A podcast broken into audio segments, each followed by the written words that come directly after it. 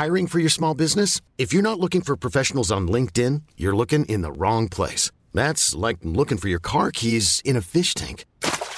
LinkedIn helps you hire professionals you can't find anywhere else, even those who aren't actively searching for a new job but might be open to the perfect role. In a given month, over 70% of LinkedIn users don't even visit other leading job sites. So start looking in the right place. With LinkedIn, you can hire professionals like a professional. Post your free job on linkedin.com slash achieve today.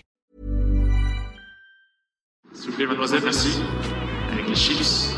Santé Mario ouais Je crois que tout simplement, je l'ai fait voler en éclats et euh, j'ai explosé son jeu. cannot be serious Il est espagnol, Rafael Nadal Hello les légendes et bienvenue pour notre 61e épisode. On se retrouve comme chaque mardi pour vous faire vivre les coulisses du circuit ATP et WTA à l'aide d'histoires croustillantes et de parcours inspirants. On retrouve notre baroudeur préféré, l'ex-top 50 et joueur français Stéphane Robert, qui sort, permettez-moi l'expression, le ventilateur à paillettes dans cette seconde partie d'une richesse incroyable. Steph nous raconte son Open d'Australie 2016 totalement fou, où il arrive en qualif sans quasi pouvoir marcher avant de se hisser au troisième tour du tableau final. Il revient sur son niveau de jeu hallucinant contre Joko à Rome la même année, ou sur une confrontation face à un certain Nadal de 16 ans en challenger aux Canaries, ou encore un pronostic bien senti quand il a servi de sparring à Roger pendant l'Open d'Australie 2017. On essaye de comprendre pourquoi Steph a ensuite disparu des radars de l'ATP après avoir atteint son meilleur classement, à savoir 50e mondial en 2016. On parle aussi argent, en totale transparence avec notre invité, puis Steph nous explique pourquoi il a été baptisé le guide du routard sur le circuit. On évoque sa transition de joueur au métier de coach avec l'ancienne numéro 2 mondiale Vera Zvonareva. Puis c'est assez improbable et vous allez être gâtés les légendes. Steph m'a proposé de lui-même d'enregistrer un complément truffé d'anecdotes du circuit plus rocambolesques les unes que les autres. C'est cadeau, c'est 25 minutes de bonus que vous allez adorer, alors restez bien jusqu'au bout. Par ailleurs, la profondeur de ses réponses aux questions de fin est tout simplement du petit lait à consommer à volonté. Je suis hyper heureux de vous annoncer que on vous propose la suite logique de cette interview la semaine prochaine avec son ancien coach Ronan Lafay, qui l'a emmené jusqu'au sommet. Avant de laisser place à l'épisode, je vous rappelle que vous avez accès à notre troisième masterclass d'une heure avec Jean-Philippe Vaillant, qui a coaché mentalement 13 joueurs et joueuses du top 100. On voit ensemble comment se mettre dans le bon état d'esprit sur un cours, en match et dans les mauvais jours. Ce nouveau cours se divise en 8 parties. On a entre autres planché sur l'état d'esprit à adopter pour performer sur un cours de tennis, en fonction de ta personnalité. À l'aide d'un outil précis, on voit ensemble comment déterminer l'état d'esprit qui te convient. Jean-Philippe nous explique comment mettre en place des process pour entrer dans le bon état d'esprit, celui dit d'un joueur en confiance. Il nous livre les conditions pour entrer dans la zone, cet état second pilotage automatique où tout déroule. Notre expert mental nous donne des rituels puissants d'avant-match qui marchent pour avoir confiance ainsi qu'un hack pour rester positif sur le cours. C'est une nouvelle masterclass passionnante auquel vous avez accès au format audio et vidéo et je vous ai également concocté un support écrit pour la suivre. Pour vous abonner et recevoir un nouveau cours tous les 15 jours, vous avez un lien juste en dessous. Et si vous voulez avoir accès à une seule masterclass en particulier, c'est aussi possible. Il suffit de m'écrire à max.tennislegende.fr. Place maintenant à notre 61e épisode avec le fabuleux Stéphane Robert. Bonne découverte et bonne écoute à tous. Du coup, 2015, euh, saison un peu blanche, non C'est pas ça? Bah en fait oui, je- en fait 2014 je tiens jusqu'à jusqu'à Roland Garros et là je me blesse. Donc là j'étais un petit peu dégoûté pour plusieurs raisons parce que déjà je venais de gagner Barcelone en double et j'avais envie de jouer la- le double à fond. Et là ça me coupe dans mon élan, je devais jouer avec Ivo Karlovic à Roland Garros en double et là il y a tout qui s'écroule. Et bon, après voilà, globalement, bah, j'en prends pour, euh, j'en prends pour 6-7 mois cette blessure là. Je me fais une déchirure à, à l'ischio. Bon, la bonne Ouais. chose, c'est que comme j'avais raté une fois le classement protégé euh, 8 ans plus tôt, euh, bah là, ce coup-ci, je le rate pas. Donc, euh, je prends un classement protégé. Je redémarre la saison 2015, mais bon, difficilement parce que bah, j'ai pas beaucoup de résultats. Enfin, j'ai pas, j'ai pas de. Je redémarre euh, à froid en Australie. Bref, j'ai aucun résultat. Le règlement du classement protégé, tu disais que tu Alors, le connaissais pas Le classement, du, le, le classement protégé, c'est qu'il faut, il faut être arrêté euh, un minimum de 6 mois. D'accord Et que- et- mais la seule chose, c'est qu'on a un délai de 6 mois pour le demander. D'accord. Si on s'arrête 6 mois, mais qu'on ne le demande pas, eh ben, en fait, on est, on est, on est cuit. C'est ce qui m'est arrivé, moi, la première fois que j'ai demandé mon classement protégé. euh, bah, c'était ça le souci, c'est que, c'est que j'avais pas de. J'avais, je m'étais dit, bon, bah, quand j'irai mieux, je vais demander à l'ATP, et donc je leur ai demandé au bout d'un an. Sauf que Ah. au bout d'un an, ils m'ont dit, bah ouais, mais bon, tu as 6 mois pour demander le classement protégé. Donc là, j'étais, j'étais grillé. Donc euh, voilà, je me suis débrouillé comme ça, sauf que là, bah, j'ai demandé en temps et en heure, et donc j'avais, comme je m'étais arrêté six mois, j'avais le droit à neuf classements protégés pendant neuf mois. Mais mon classement était, était pas incroyable, il était à 105e joueur mondial, je crois, 105. Et donc je me suis retrouvé à avoir un début de saison euh, 2015 un peu compliqué parce que bah, je manque de, de- de préparation, je manque, euh, bah, je manque de repères totalement. Et finalement, je commence à bien jouer à partir de 2015, euh, à partir de Roland Garros. Je me qualifie. Et là, c'est un gros, gros truc parce qu'on fait une, on fait une bonne préparation en Belgique avec mon, mon team en Belgique, avec la fondation Open Spirit. Et, euh, et j'arrive et je me qualifie à Roland. Et je perds un match euh, assez fou contre Edmund en 5-7. Et euh, d'ailleurs, lui, à la fin du match, euh, il me, quand je sors du terrain, c'est c'est limite s'il m'applaudit parce qu'il croit que c'est la fin de ma carrière. il, avait, il avait cru entendre que c'était mon dernier Roland Garros. Merci Kyle. Donc là, c'était assez, assez génial. Hein, Quand, euh, quand je l'ai revu après sur un autre tournoi dans les, dans les vestiaires, euh, j'ai rigolé. Ah non, dit, ne m'enterre pas tout de suite, ne m'enterre pas, j'ai encore des choses à faire. Je suis encore là.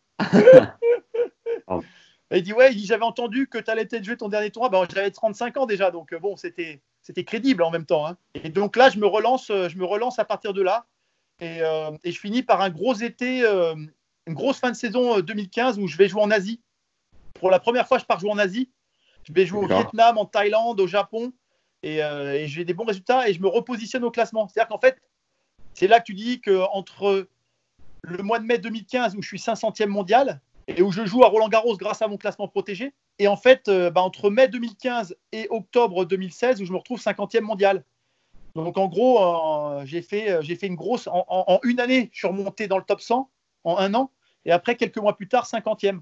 Et donc à partir de là, j'ai enchaîné des résultats. Je suis arrivé, bah, je suis arrivé à l'Open d'Australie 2016. Donc là, encore une Ouais. fois, j'ai pas de chance parce que fin 2015, je me fais encore, je me blesse encore un peu, je me fais mal au dos et je suis en souffrance. J'arrive en Thaïlande où je perds au deuxième tour et je suis pas bien du tout. Je travaille avec une kiné sur place qui me remet d'aplomb.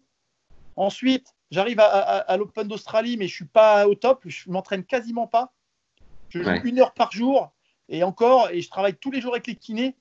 Et petit à petit, je retrouve de la mobilité avec mon dos. Et au final, voilà, je, bon, bah, je sors des qualifs.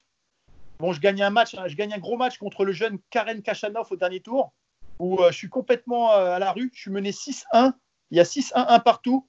Il me détruit complètement tellement il me met à 10 mètres de la balle. Et là, d'un seul coup, il a balle de break, Ouais. un partout, balle de break. Et je ne sais pas pourquoi. Il a commencé à gamberger. Il ne le fait pas. Et derrière, c'est moi qui l'ai complètement euh, écrabouillé. Derrière, je gagne 6-4, 6-1. Et, euh, et je me qualifie. Et après, bah, je sors mes deux, mes deux bons matchs. hein. Je fais un super match contre Fra- Fratangelo. Je gagne 6-2, 6-2, 6-2. J'avais Ouais. un petit peu peur sur ce match-là parce que je jouais un lucky loser. Et là, je me suis dit, oh là là, 2014, j'étais lucky loser. Il ne faudrait pas que ce soit l'arroseur arrosé et que je me fasse cueillir par un lucky loser. Ça m'embêterait un petit peu. C'était le match piège. Et donc, bon, j'ai joué, moi, j'ai joué honnêtement, j'ai joué, un des, joué un très très gros match. Et ensuite, je me retrouve à jouer euh, bah, Rajiv Ram, qui vient de sortir Anderson, qui est blessé, euh, qui est blessé au genou. Et donc là, je sais que j'ai une chance de, de dingue aussi euh, de passer euh, le, le tour parce que, bah, voilà, entre jouer une tête de série et jouer Ram, euh, bon, il n'y avait pas photo. Et je démarre le match euh, en trombe, je joue vraiment super bien, je mène 6-3, 4-1. Et, euh, et là, je me mets à. Je me mets à. Enfin, c'est pas je me mets, c'est lui qui, qui change complètement la donne. Il faisait que des revers coupés. Et je sais pas Ouais. ce qui lui a pris. D'un seul coup, il s'est mis à, à faire des revers à plat. Et ça m'a complètement déstabilisé. Et j'arrive plus à jouer. Et là, je perds le, 3 le deuxième set 7-6. Derrière, je, je perds euh, 6-3 ou 6-4. Et je suis breaké au quatrième. Et là, il y a un moment, je dis écoute, là, il va falloir réagir parce que c'est pas possible. Là. Et donc, j'ai arrêté de me, me faire des films, de, de, de m'exciter tout seul. Je me suis calmé, je me suis mis à, euh, ouais, à être beaucoup plus calme, à respirer tranquillement sur le terrain. Et finalement, je m'en sors 7-5, 7-5. Et, euh, et là, je suis comme un dingue quand je, quand je gagne le, le match parce que, parce que voilà, je gagne 7-5 au cinquième set et c'est incroyable. Bon, j'ai quasiment 36 ans et je me retrouve à, à aller au, tro- au troisième tour et surtout très content d'aller au troisième tour sans avoir eu le coup du sort du lucky loser. En 2014, Ouais. je sors, bon, je suis lucky loser, donc à la base, j'ai plus rien à faire là, j'ai perdu. Je suis repêché parce qu'il y a un joueur qui est blessé. Bon, ok. Là, je me dis, tiens, je suis au troisième tour d'un grand chelem et j'y suis euh, et je le dois qu'à moi-même. Donc, euh, donc là, je suis vraiment hyper content. Et euh, pour jouer Gaël, t'y crois ou t'es dans quel état d'esprit? Bah euh, ouais, j'y crois. Je, je sais pas si euh, je sais pas si euh, j'y vais en y croyant. Mais en tout cas, la seule chose que je me dis, et je me suis dit, voilà, j'ai eu une mauvaise expérience contre Murray en 2014. J'ai joué mon match, c'était pas mal, mais moi, j'en veux plus de ces matchs-là où je joue et je suis en dedans. Moi, je veux jouer mon jeu d'entrée de jeu. J'y allais, tu lâches les chevaux, je m'en fous. Quoi qu'il arrive, tu lâches tout. Tu joues ton jeu en tout cas. Et donc, je démarre en trombe. Au départ, je ne sais pas ce qui va se passer. Mais je m'étais dit, OK, tu vas peut-être prendre trois bulles aujourd'hui, mais tu vas jouer ton jeu. Tu lâches tout. Enfin, en tout cas, tu, joues. Quand tu as envie de lâcher, eh ben, tu lâches. Tu t'occupes pas de réfléchir si tu dois faire ci ou ça. Tu y vas. Et là, je démarre et là, c'est exceptionnel. Le début de match, j'adore. Je lâche tout, je mène 5-2 et, euh, et, je joue bah, comme, euh, sans me poser de questions, comme si j'étais euh, dans mon jardin. Et donc là, je me régale. Alors après, lui, je me souviens très bien sur ce, sur ce, sur ce match. Bah, lui, après, il recolle un petit peu. Je c'est pas que je, je déjoue, c'est que lui, d'un seul coup, il défend un petit peu mieux. Ce premier set, honnêtement, je dois le prendre. Il a un petit coup de chance sur un passinglet à 5-4 ou 5-3 sur un égalité où je suis vraiment à deux doigts de lui cueillir le set. Et après, en fait, le match, finalement, et là, c'est marrant parce que j'ai revu, j'ai revu des points là parce que je ne sais pas pourquoi il y a des gens qui ont ressorti cette, euh, ce point en vidéo où on fait un point qui dure très longtemps. Et euh, alors, il y a eu ce point où il y a eu coup entre les jambes, coup dans le dos.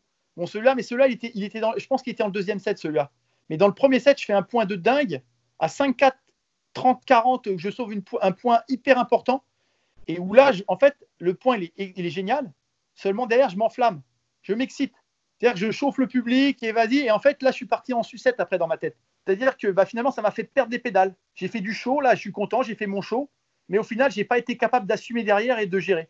Donc, euh, bah, en fait, ce point-là, il était génial. Finalement, bon, après, il y a aussi le fait qu'il ne faut pas j'oublie que bah, j'avais puisé mentalement. Hein. c'était mon, c'était mon, sixième match, hein. donc je commençais à être un petit peu usé. Et les 5-7 de, deux jours avant aussi m'avaient usé. Physiquement, j'étais pas trop mal, mais c'est mentalement que j'étais un petit peu cuit après. Parce, que, parce que ça m'avait pris, pris beaucoup d'énergie. Et donc après, euh, bah après c'était quand même assez exceptionnel de mener 5-2 double break au premier set et 3-0 double break au deuxième set et de prendre 7-5-6-3. et donc après, et puis après au, troisième set, euh, là, j'avais vraiment pu. Euh, bon, le début de deuxième set, déjà, c'était déjà compliqué. Je l'ai breaké en tentant des coups un peu farfelus, des retours gagnants qui sortaient un peu de nulle part. Seulement, ça, avait peu de chances de tenir et ça n'a pas tenu du tout. Et donc, euh, bah, je suis sorti de ce tournoi euh, en, étant, euh, en étant encore une fois hyper, hyper content et de me dire voilà, j'ai toujours ma bonne étoile en Australie. Hein. Ouais, incroyable. Un traditionnel rappel pour nous filer un coup de main qui, je te l'assure, fait la diff sur le long terme. Mets-nous un like si t'es sur YouTube, 5 étoiles si t'es sur Apple Podcast et un commentaire sympa sur ces deux plateformes parce que c'est du fuel pour nous pousser à continuer de te régaler. Récupère ensuite gratuitement les 4 secrets de statisticien de Fabs Barreau pour grappiller de précieux pourcentages dans ton jeu grâce à la stat. Et t'as un autre lien juste en dessous pour découvrir les 14 conseils du prépa mental Jean-Philippe Vaillant. Ces deux formations sont offertes, c'est notre tournée, c'est cadeau. Il y, a, il y a eu ce match incroyable aussi euh, au deuxième tour de Rome contre Joko où tu fais des points mais de l'espace. Est-ce que tu peux nous en parler? Comment tu l'as vécu? Enfin, c'était surréaliste que tu envoyais ce jour-là, quoi. Ouais, bah c'est exactement la même chose que contre Gaël. Je suis arrivé sur le terrain et je me suis dit, bon, là je joue le numéro 1 mondial. Euh, qu'est-ce que je vais faire? Est-ce que je continue à essayer de jouer le tennis que je produisais depuis quelques jours? Je jouais vraiment pas mal. J'avais gagné, mes, j'avais gagné trois matchs et euh, j'étais en confiance. Et je m'étais dit, bon, bah, comme contre Gaël, là je vais jouer pour la première fois sur le Foro Italico, là sur le cours central de Rome. Je vais jouer le numéro 1 mondial. Bon, euh, a priori, je risque de prendre une petite correction, c'est possible. Je me suis dit, écoute, tu vas peut-être prendre une correction, mais encore une fois, tu vas jouer ton jeu. Tu vas lâcher et puis c'est tout, tu vas pas t'occuper. Je m'étais dit exactement la même chose que contre Gaël. Tu vas prendre, bon, contre Gaël, c'était au meilleur des trois manches, donc je me dit, tu vas prendre trois roues. Mais là, je me dis, écoute, c'est pas grave, tu vas te prendre deux roues, mais tu t'en fous, tu vas jouer ton tennis. Et euh, bah, j'ai joué, euh, j'ai joué, ouais, j'ai certainement joué peut-être le meilleur match de, tennis de ma vie sur ce match où bah, je l'ai bousculé, je lui ai collé 33 coups gagnants et, euh, et, j'ai complètement oublié, j'ai fait abstraction du fait que voilà que que c'est Djokovic, que c'est le numéro un mondial. Hein, à ce moment-là, il dominait de la tête et des épaules. Hein. Il, était, il était numéro 1 à 12 000 et deuxième, il était à 6 500. Hein. donc, euh, il était quasiment double numéro 1. Donc, euh, bref. Et voilà, j'ai fait mon match. C'était génial. Et en plus, les Italiens, ils ont adoré euh, bah, ce scénario parce qu'ils aiment bien aussi ce genre de match où il y a un, joueur qui est un petit peu bousculé. Donc, ça a été, ça a été, ça a été un grand, grand moment. Ouais. Et tu sors comment de ce match en te disant euh, putain, euh, je colle autant de coups gagnants, mais quelque part, j'arrive pas à faire la différence? Qu'est-ce que tu te dis en sortant du cours? Ouais, bah après, je vois la différence euh, de gestion. Après, après, faut remettre les, choses dans leur contexte. Lui, Djokovic, il arrive sur un premier tour. Il sait pas, euh, il ne connaît pas plus que ça. Lui, il arrivait de Rome, il arrivait de, Madrid. Et à Madrid, il y a de l'altitude. Donc les conditions sont différentes. Il venait de perdre en finale à Madrid. Ou il, non, il venait de gagner Madrid. Alors, je ne sais plus s'il avait gagné ou perdu, mais en tout cas, il était en finale. Et donc, il arrive, il avait fini le dimanche. Nous, on s'est joué le mardi ou le mercredi. Ce jour-là, il y avait beaucoup de vent. Donc les conditions de jeu étaient dures pour lui. Et donc j'en ai profité. Le vent, des fois, ça nivelle aussi pas mal. J'ai joué ultra agressif. Lui, c'est son premier match, donc il était un petit peu, un petit peu euh, en mode. Euh, j'essaie de contenir un petit peu le, volcan en face de moi. Et, euh, c'est ce qu'il a fait, honnêtement. Parce qu'il a réussi à me tenir jusqu'à 5-5. Et à 5-5, il a sorti un petit peu comme Benoît Père quand je l'avais joué à Wimbledon. C'est-à-dire que le gars joue tranquille et a un moment, il a appuyé sur l'accélérateur. Et là, à 5-5, il m'a fait un jeu où il a enchaîné 3-4 points de top niveau où là je pouvais pas faire grand chose où il m'a agressé il a trouvé des zones justes il a serré le jeu vraiment euh, de manière euh, très claire. Et donc là bon, moi c'était à ce niveau là j'étais bah, je tenais pas j'ai pas, pas réussi à tenir. Seulement lui après à la fin du set il a dû croire que j'allais baisser les bras seulement j'ai continué pied au plancher et là je l'ai breaké. J'ai mené 3 en deuxième. Seulement j'ai pas réussi à tenir et il est revenu il a recollé et, je me suis fait encore breaker à, à 6-5 sur mon jeu où là, j'ai commencé à faire des mauvais choix. C'est vrai qu'à 3-1, j'étais vraiment encore revenu dans le. J'étais dans la zone, je jouais, mais euh, voilà, j'avais un espace. Il me donnait une balle courte, je tentais une accélération dans une zone et je lui faisais mal tout de suite. Euh, et, à partir du moment où euh, bah, il m'a débréqué, il a recollé, j'ai commencé à perdre un petit peu cet état et j'ai commencé à faire des choix un petit peu moins francs et aussi à faire des choix plus fous. Et j'ai commencé à bah, dézonner, à moins bien jouer, à faire des erreurs, à lui donner des points. Et voilà, c'est comme ça que je me suis fait cueillir sur la, sur la fin du deuxième set aussi. Ça me, ça me rappelle ta rencontre euh, contre Nadal au Canaries. Est-ce que tu peux nous rappeler un peu ce que tu avais vécu ce jour-là, quand il avait 16 ans? Oui, alors contre Nadal, euh, euh, bah, lui était très très jeune, donc euh, on commençait à parler de lui. Il était 220e mondial à l'époque. Moi, j'étais 300, j'étais 350e mondial. Euh, et donc, ouais, il était 220e mondial. Et moi, je le connaissais pas du tout. Hein. Je savais pas trop ce qui se passait. Je savais qu'il avait, il avait dû gagner un challenger sur Terre euh, pas longtemps avant. Je crois qu'il avait fait 280, 220. Bref. Et donc, j'arrive contre lui et, euh, et, je, jouais bien. J'avais gagné mes deux matchs. J'avais battu, notamment, j'ai j'avais battu Guillermo Garcia Lopez, qui était, bon, qui était pas, voilà, il était encore loin, mais qui était vraiment un bon joueur. J'avais gagné très facilement. Et je m'étais dit, voilà, je vais jouer contre ce jeune-là, je vais le bousculer, je vais le perturber. C'était à une époque, c'était au, début de, bah, au début de ma carrière. Et à ce moment-là, je, je mettais beaucoup la pression au retour de service sur les deuxièmes balles où je m'avançais vraiment beaucoup dans, le terrain pour, euh, pour, déstabiliser mon adversaire. Ça marchait les tours de précédents. Et là, quand j'ai joué contre Nadal, j'ai essayé de le bousculer avec ça, mais il n'a pas bougé une seconde. Alors après, pour, euh, pour, l'aider, il y avait beaucoup de vent le jour où je l'ai joué. Hein, globalement, sur toute la semaine, aux Canaries, il y a souvent beaucoup de vent. Euh, et, ça, ça l'aidait aussi beaucoup avec ses frappes liftées. Donc j'ai perdu 6-3, 6-3 et j'ai fait un match correct, mais, le truc, c'est que je sentais que lui, il était mentalement très très solide. C'est-à-dire qu'il a été imperturbable et pour un, jeune de, 16 ans, c'était assez impressionnant. Après, dans, au niveau de son jeu, bon, pas, je ne veux pas dire que, que c'était incroyable, mais mentalement, c'était très fort. Est-ce que tu aurais une anecdote aussi à partager avec Roger? Roger, moi après, le truc c'est que je l'ai pas, pas vraiment côtoyé. En fait, j'ai côtoyé le plus sur les dernières années là. C'est-à-dire qu'en fait, quand il, a repris euh, en 2017 en Australie, j'ai joué avec lui pour la première fois. J'ai joué avec lui plusieurs fois. J'ai fait sparring avec lui pendant trois, trois fois dans la semaine. Donc je me suis amusé à jouer avec lui et c'était. Euh, bah, quand il a fait son retour en 2017, je me suis entraîné une fois avec lui en indoor. Et là, j'ai jamais vu un joueur qui jouait comme ça au tennis, qui faisait avancer la balle aussi facilement. C'était incroyable. J'ai jamais vu ça. Je dis mais qu'est-ce que c'est que ce truc? Je dis là, s'il gagne pas l'Open d'Australie, je comprends rien. Et euh, bon, il a gagné, mais il n'a pas gagné si facilement que ça. Mais bon, globalement, je sentais que ce qu'il faisait, c'était incroyable. Une telle facilité, c'était c'était euh, impressionnant. Impressionnant. Après, j'ai pas d'anecdote particulière plus que ça. Je me suis entraîné quelques fois avec lui. Ouais. J'ai joué trois fois cette année-là. L'année d'après, en 2018, j'ai joué quatre fois avec lui. Je l'ai joué aussi en 2017. Je l'ai joué à Indian Wells. Mais bon, j'ai pas, j'ai pas réussi à, J'étais un peu blessé, je ne pouvais pas jouer vraiment, j'étais pas à 100%, donc je me suis fait, je me suis pris une, grosse, une grosse tôle, mais, euh, mais voilà. Ouais. Donc après Joko, euh, cette, cette année-là, tu montes quand même 50e, ton meilleur à l'ATP. Tu finis l'année euh, en trombe. Et depuis, pareil, euh, qu'est-ce qui s'est passé? T'as as lâché encore mentalement ou qu'est-ce que ça a été quoi la suite? Non, non, non. Là, globalement, j'ai pas. Après, c'est un petit peu, euh, un petit peu de la malchance, mais en 2016, je finis bien la saison. Globalement, voilà, je finis sur mon, je finis sur mon demi à Moscou et je finis l'année 50. euh, Bon, je perds un peu de points. Je finis l'année 55e mondiale ou 60e. On démarre la saison à peu près correctement, même si j'ai pas de résultat. Je perds trois fois au premier tour et je pars, euh, en Amérique du Sud. Et là, je me fais une pubalgie. Et pourtant, j'ai fait hyper attention, mais globalement, bah, pas assez. Et je me fais une pubalgie qui me plante complètement mon début d'année 2017. Donc c'est là, en fait, euh, je ne savais pas ce que j'avais à ce moment-là. J'ai joué Buenos Aires, Rio, Acapulco. À Acapulco, ça commençait vraiment à devenir de plus en plus euh, difficile pour moi.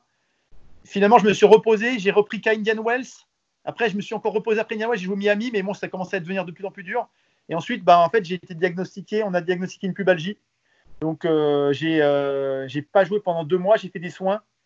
Mais malheureusement, après, euh, quand j'ai repris, euh, j'étais plus, plus au même niveau. En fait, moi, j'avais repris, repris avec Ronan en 2016. À, à, à, partir de Roland, on a repris. Je l'avais rappelé avant Rome. J'avais discuté avec lui et j'avais dit, écoute, j'aimerais bien qu'on reprenne, ou- enfin, qu'on reprenne l'aventure et qu'on essaye de faire mieux que ce que j'avais fait avant. J'avais été euh, 60, je sais pas combien, 61e. Et on, on s'était dit, on va essayer de faire mieux. Et donc, euh, donc je l'ai rappelé et donc on a, on a refait une année de, de, de Roland 2016 jusqu'à Roland 2017. Ok. J'ai joué à Roland, j'ai repris après, après deux mois d'arrêt, j'ai joué contre Dimitrov, c'était une bonne expérience. J'ai joué sur le central, première fois que je joue sur le central à Roland, c'était génial.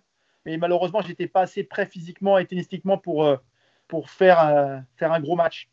Et donc après, euh, après ça, on a arrêté et après je suis retourné jouer. J'ai continué à jouer tranquillement de mon côté. J'ai géré euh, l'après-pubalgie. J'ai commencé à, me- remettre à bien jouer à la fin de l'année, à partir de l'US Open. Et j'ai fini, j'ai bien fini l'année. Et ensuite, bah, j'ai réussi à jouer, euh, j'ai réussi à jouer jusqu'à jusqu'à Wimbledon 2018 où j'étais bien. J'étais remonté 130e. J'étais bien reparti pour remonter en laissant. Et là, je me suis, je me suis fait très mal au genou. Et, euh, et derrière, après, ça a été compliqué de, de gérer, euh, de gérer cette blessure. Ça m'a arrêté encore pendant, pendant 2-3 mois. Et après, à partir de ce moment-là, j'ai pas vraiment pu rejouer vraiment euh, en étant à 100%. Quand tu dis j'essayais d'être sérieux, mais j'ai eu une pubalgie, ça peut se prévenir ce genre de blessure?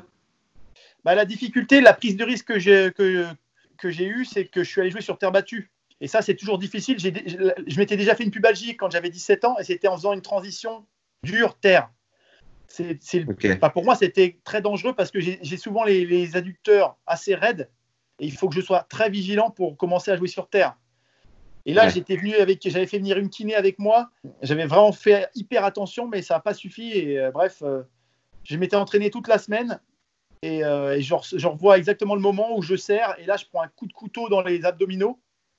Sur le coup, je, bon, je me dis peut-être que c'est juste une petite contracture, mais derrière, je finis l'entraînement et en rentrant, je sens que bah, sur le chemin du retour, je sens que mes adducteurs, euh, ils commencent à être touchés alors que c'était au niveau abdominal. Et donc, euh, bref, j'étais, j'étais en difficulté, ouais. Et donc à partir de là, à partir de là, bah, ça a été compliqué, ouais. Tu as gagné euh, 2 448 646 dollars sur ta carrière de. Euh, euh, quel regard tu portes sur ce montant? Bah, après, il faut voir que c'est sur, quand même sur une longue période. Bon, j'ai pas, je ne sais pas combien de temps exactement j'ai passé dans le top 100. C'est pas non plus énorme parce que j'ai fait beaucoup de yo-yo. J'ai jamais été, euh, jamais réussi à tenir. Ça, c'est un de mes grands regrets, c'est que j'ai jamais réussi à tenir une saison complète sur le grand circuit. Mais après, globalement, moi, je suis, euh, moi, je suis content de ce que j'ai fait. hein. Globalement, j'ai pas de, j'ai pas de regrets par, par contre par rapport à tout ça. J'étais moins 2 à 20 ans. Euh, tu m'aurais dit, écoute, tu vas être 50e mondial à 36 ans. Euh, je t'aurais dit, mais qu'est-ce que tu me racontes là? C'est quoi ton, c'est quoi ton problème là? T'es fou. Bref, moi, j'ai, globalement, j'ai fait ce que j'avais à faire. J'ai poussé au max euh, ce que j'avais à faire. J'aurais pu faire mieux, ça, j'en, suis sûr. Mais euh, voilà, j'ai, été aussi lent dans ma compréhension des choses. Hein, je partais de loin. Si j'avais pu euh, comprendre ces choses plus tôt, j'aurais pu faire mieux, évidemment. Mais bon, globalement, je suis content déjà d'avoir touché toutes ces choses-là. D'avoir pu toucher le haut niveau, de pouvoir, d'avoir pu jouer contre tous les meilleurs joueurs du monde, sur tous les plus grands tournois du monde. Voilà, globalement, j'ai, bah, été 50e mondial, mais je suis très, très, très, très satisfait de ce que j'ai fait. Tu vas, tu vas avoir une retraite de l'ATP Non, non, non, parce que j'ai pas validé, j'ai pas validé les années. J'ai pas été assez stratège au moment de, de mes programmations de tournoi. Mais bon, ça encore une fois, on se rend pas compte. Des fois, on a la tête dans le guidon et on se dit ah oui, il faut absolument que ci, que ça. Mais bon, après, voilà, c'est chacun son objectif. Maintenant, moi, l'objectif, c'est pas non plus d'avoir la retraite de l'ATP. Le but, c'était de faire ce que j'avais à faire. euh, et mon plan, c'était pas de jouer pour avoir la retraite de l'ATP. C'était Ouais. pour euh, jouer pour faire les choses qui me semblaient les plus cohérentes pour, euh, pour remonter le plus vite possible au classement. Si j'avais joué la retraite de l'ATP en 2015, il aurait fallu que j'aille jouer à Newport, que j'aille jouer des tournois un petit peu farfelus.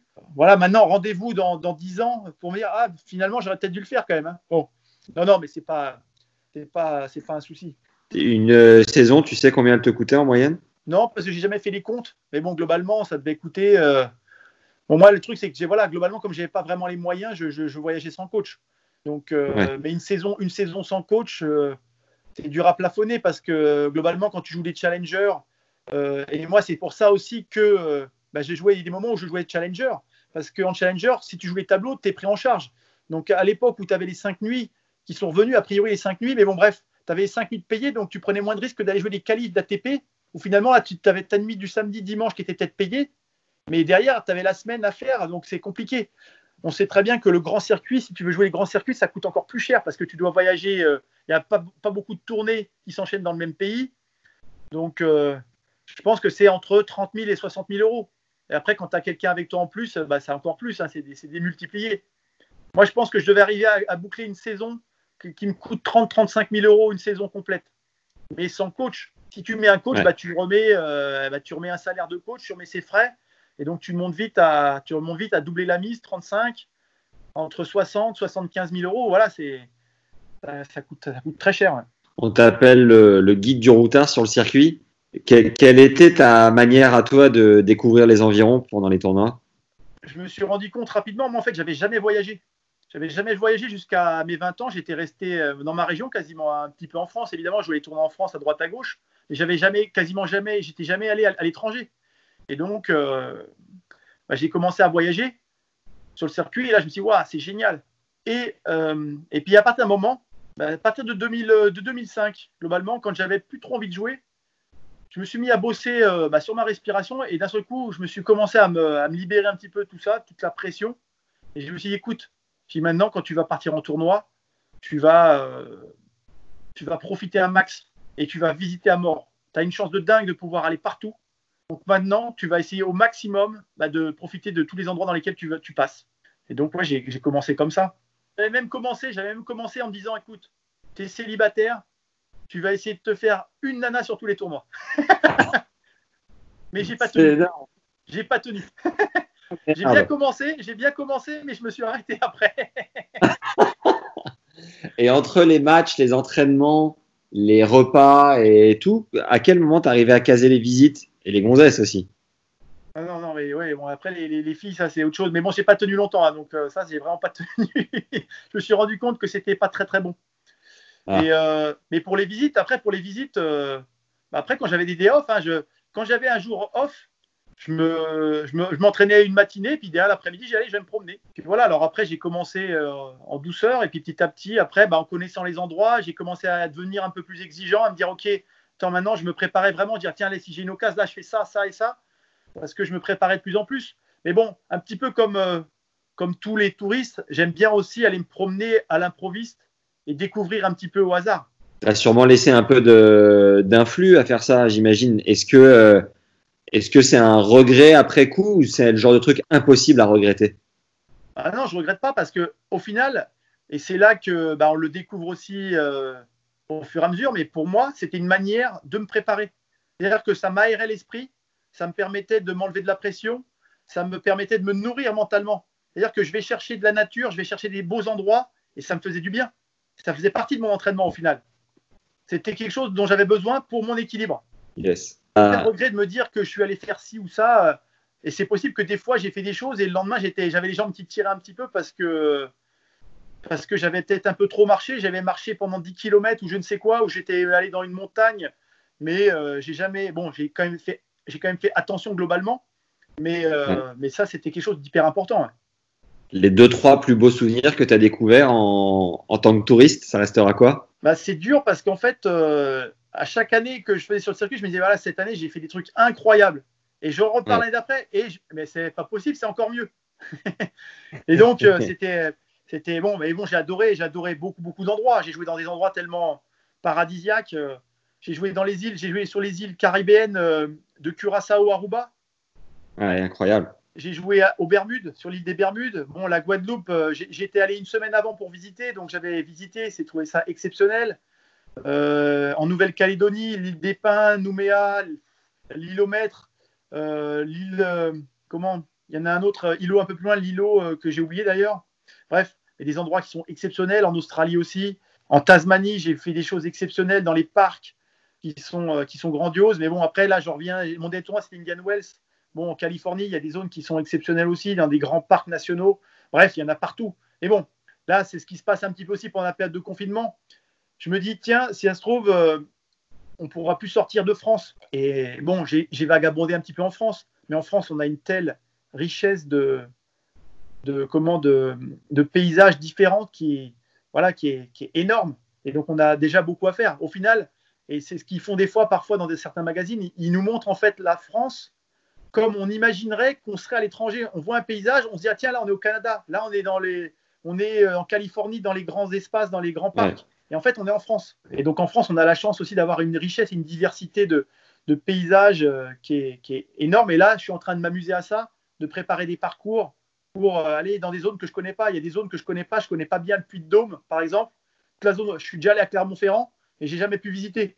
Et là je me dis tiens je vais aller visiter des zones que je connais pas, toutes ces zones qui sont inconnues pour moi, de la Lozère, du Cantal, tout ça, c'est des choses que je vais aller, que je vais aller, aller, aller faire un jour. Aujourd'hui, tu coaches à la, à la fée un peu ou c'est quoi ta manière de coacher? Ah, pour l'instant, là, je suis, en fait, je fais une transition un petit peu. C'est-à-dire que je je pourrais pas faire du coaching à la Ro dans la fée parce que parce qu'il y a que lui qui sait faire. Et on est tous différents de toute façon quoi qu'il arrive. Et après, ça dépend aussi de qui on a en face de nous. Là, je travaille avec la joueuse euh, Vera Zvonareva et pour l'instant, euh, je l'observe beaucoup. J'observe beaucoup pour prendre des infos sur elle et voir de quoi elle a besoin. Voilà, je m'adapte un petit peu à elle, mais bon, au final, c'est la même chose. Sauf que c'est pas du tout le même profil de joueur. Moi, quand j'ai commencé, j'avais 21 ans et j'étais tout, frais. Là, je suis avec une joueuse qui a 35 ans, qui a été deuxième mondiale et globalement qui connaît peut-être mieux le tennis que moi. Donc, je suis là un petit peu pour l'épauler, pour lui donner de la confiance. Mais euh, après, j'ai un rôle. Je travaille avec Calvin Emery aussi. Et avec lui, j'ai plus le rôle euh, de, de guide. Et donc, euh, ça va peut-être se rapprocher un petit peu plus du travail que, j'ai fait avec Ronan. Mais on va voir comment, ça va se passer. Pour l'instant, j'ai pas eu, pas eu le temps de pas assez de temps à travailler avec lui. J'ai passé qu'une semaine vraiment sur le terrain avec lui. Donc, c'est trop, trop faible. Mais, mais bien sûr que moi, c'est ce qui va me guider, évidemment. J'ai adoré. Et là, en ce moment, c'est ce que je suis en train de faire. Je suis en train de me, me repréparer, de relire tous les, livres qui ont été importants pour moi, de regarder un petit peu les passages marquants, de faire des petits résumés pour me remettre tout ça et pour me remettre dans la tête du, coach, pour avoir de la matière vraiment et, euh, du concret à donner, à un joueur. D'autant plus facile que là, c'est en français. Avec, euh, en anglais, bon, je maîtrise la langue, mais je ne peux pas avoir la même précision que je peux avoir en français. Comment tu t'es rapproché de Zonareva? En fait, c'est une joueuse qui s'entraîne avec. euh, on, est, on est deux à travailler avec elle. On est, euh, il y a- elle est avec Arnaud de Cugis aussi, le, le mari de Julie Allard de Cugis. Ouais. Et donc, c'est lui qui, euh, qui m'a approché. En fait, on s'est rencontrés en Australie l'an dernier. Et on a discuté un peu ensemble et il m'a trouvé sympathique. Et donc, il m'a proposé au mois de juin d'accompagner Vera en tournoi. Elle avait besoin de quelqu'un qui la coach et aussi d'avoir un sparring. Et moi, un peu, j'ai un peu cette double casquette-là qui, qui est, qui est intéressante. Et aussi pour moi, puisque ça me permet de continuer à jouer un petit peu, ça me fait une transition en douceur. Être coach tout de suite, je suis pas forcément euh, prêt. Mentalement, c'est dur. Ça peut être dur en tout cas pour, euh, bah, pour moi qui ai, qui ai adoré faire de la compétition pendant, pendant pas mal d'années. Donc là, c'est une bonne formule pour moi. Je continue à jouer. Je coach un petit peu, je lui donne des conseils et je trouve ça, je trouve ça, je trouve ça sympa. C'est un bon, euh, une bonne transition pour moi. Et donc, on a commencé l'an dernier à, Wimbledon avec elle. J'ai commencé à l'accompagner sur les tournois, mais seulement elle était blessée. Donc, en fait, elle m'avait fait venir pour euh, qu'on prenne contact, qu'elle voit un petit peu euh, bah, comment, je, comment je suis, parce qu'elle ne me connaissait pas du tout, elle. hein. Elle me connaissait Ouais. un petit peu parce que j'avais fait un entraînement avec elle, parce que j'étais avec une autre joueuse en Australie l'an dernier. Et on avait fait un entraînement parce qu'elle jouait ensemble en double, mais j'avais quasiment jamais euh, échangé avec elle de quoi que ce soit. Et donc, je suis allé avec elle sur le tournoi d'Isbourne, mais elle s'est retirée parce qu'elle avait mal au poignet, et puis derrière, elle a été blessée. Pendant six mois, elle a eu un problème de poignet, donc elle a pris un classement protégé. Et donc, moi, ma première mission de coach avec elle, euh, quand je suis allé à Eastbourne, ça a été d'aller avec elle au supermarché pour acheter des tongs. Parce qu'elle avait, elle avait, elle voulait acheter des tongs. Et donc, Et donc, je suis allé avec elle au supermarché et je lui dis Tu veux que je vienne avec toi? Elle me dit Ouais, viens avec moi. Donc euh, voilà, donc elle me demandait un peu mon avis Tu crois celles-là sont bien et tout? Bah, Je dis Ouais, écoute, c'est pas mal ça. et donc après, je rigolais quand après, d'ailleurs, elle a été arrêtée pendant plus de six mois et je ne savais pas si j'allais revenir avec elle. Je dis Bah écoute, dis Moi, avec toi, on aura fait quand même euh, un truc pas mal. C'est-à-dire que moi, mon coaching avec toi, ça a été aller au supermarché pour, euh, pour t'acheter des tongs. C'est pas mal. et finalement, bah, finalement, elle m'a rappelé, elle m'a rappelé au mois de au mois de décembre euh, pour me dire finalement qu'elle allait pouvoir reprendre. Et, euh, finalement, on a démarré, on a démarré au mois de février. Hein. moi, je suis parti au mois de. Bah, c'est là que je suis parti un petit peu à l'aventure. Et je suis parti euh, en Nouvelle-Zélande faire un, futur au bout du monde, dans l'île du Sud, près de Queenstown. Là, je me suis fait plaisir. Et donc, je suis allé dans un endroit incroyable. et, ben, au final, je regrette pas d'être y allé. Hein. J'ai perdu en demi-finale. Bon, ça, c'est anecdotique mais, euh, mais surtout j'ai pu visiter euh, des endroits euh, exceptionnels. Et donc ça m'a permis bah, de finir. Et en final, je me suis dit peut-être que ça va être mon dernier tournoi. Je ne savais pas à ce moment-là ça allait être mon dernier ou pas. je m'étais dit voilà, si je finis mon dernier tournoi, ce sera sur un futur et ce sera donc en Nouvelle-Zélande, au bout du monde. Très bon ça. Bon alors Steph, on, est là pour faire un petit bonus des moments insolites de ta carrière. Est-ce que tu veux commencer sur un truc en particulier? Bah, moi, je vais répondre un petit peu aux questions euh, bah, que, tu, que, tu, me posais, en fait. Où tu me demandais, par exemple, quelle était ma pire galère de tournoi? Yes. Donc, ma pire galère de tournoi, elle est arrivée en 2003. J'étais en, j'étais en futur euh, en, euh, en Serbie, à Belgrade. Je venais de jouer trois semaines de suite. D'ailleurs, je venais de faire un tournoi. J'avais joué Enfin, j'avais pas joué, j'avais gagné deux futurs de suite et j'avais été en quart de finale le vendredi. Et bon, j'avais enchaîné les semaines simple double. Donc j'avais fait vainqueur en, double aussi, euh, finale en double. Donc j'avais vraiment enchaîné les matchs. Et le vendredi de la troisième semaine, j'avais décidé que je jouais que le double et j'étais en quart de finale du tournoi. Et finalement, je perds en quart de finale et je devais enchaîner la semaine suivante en Lettonie.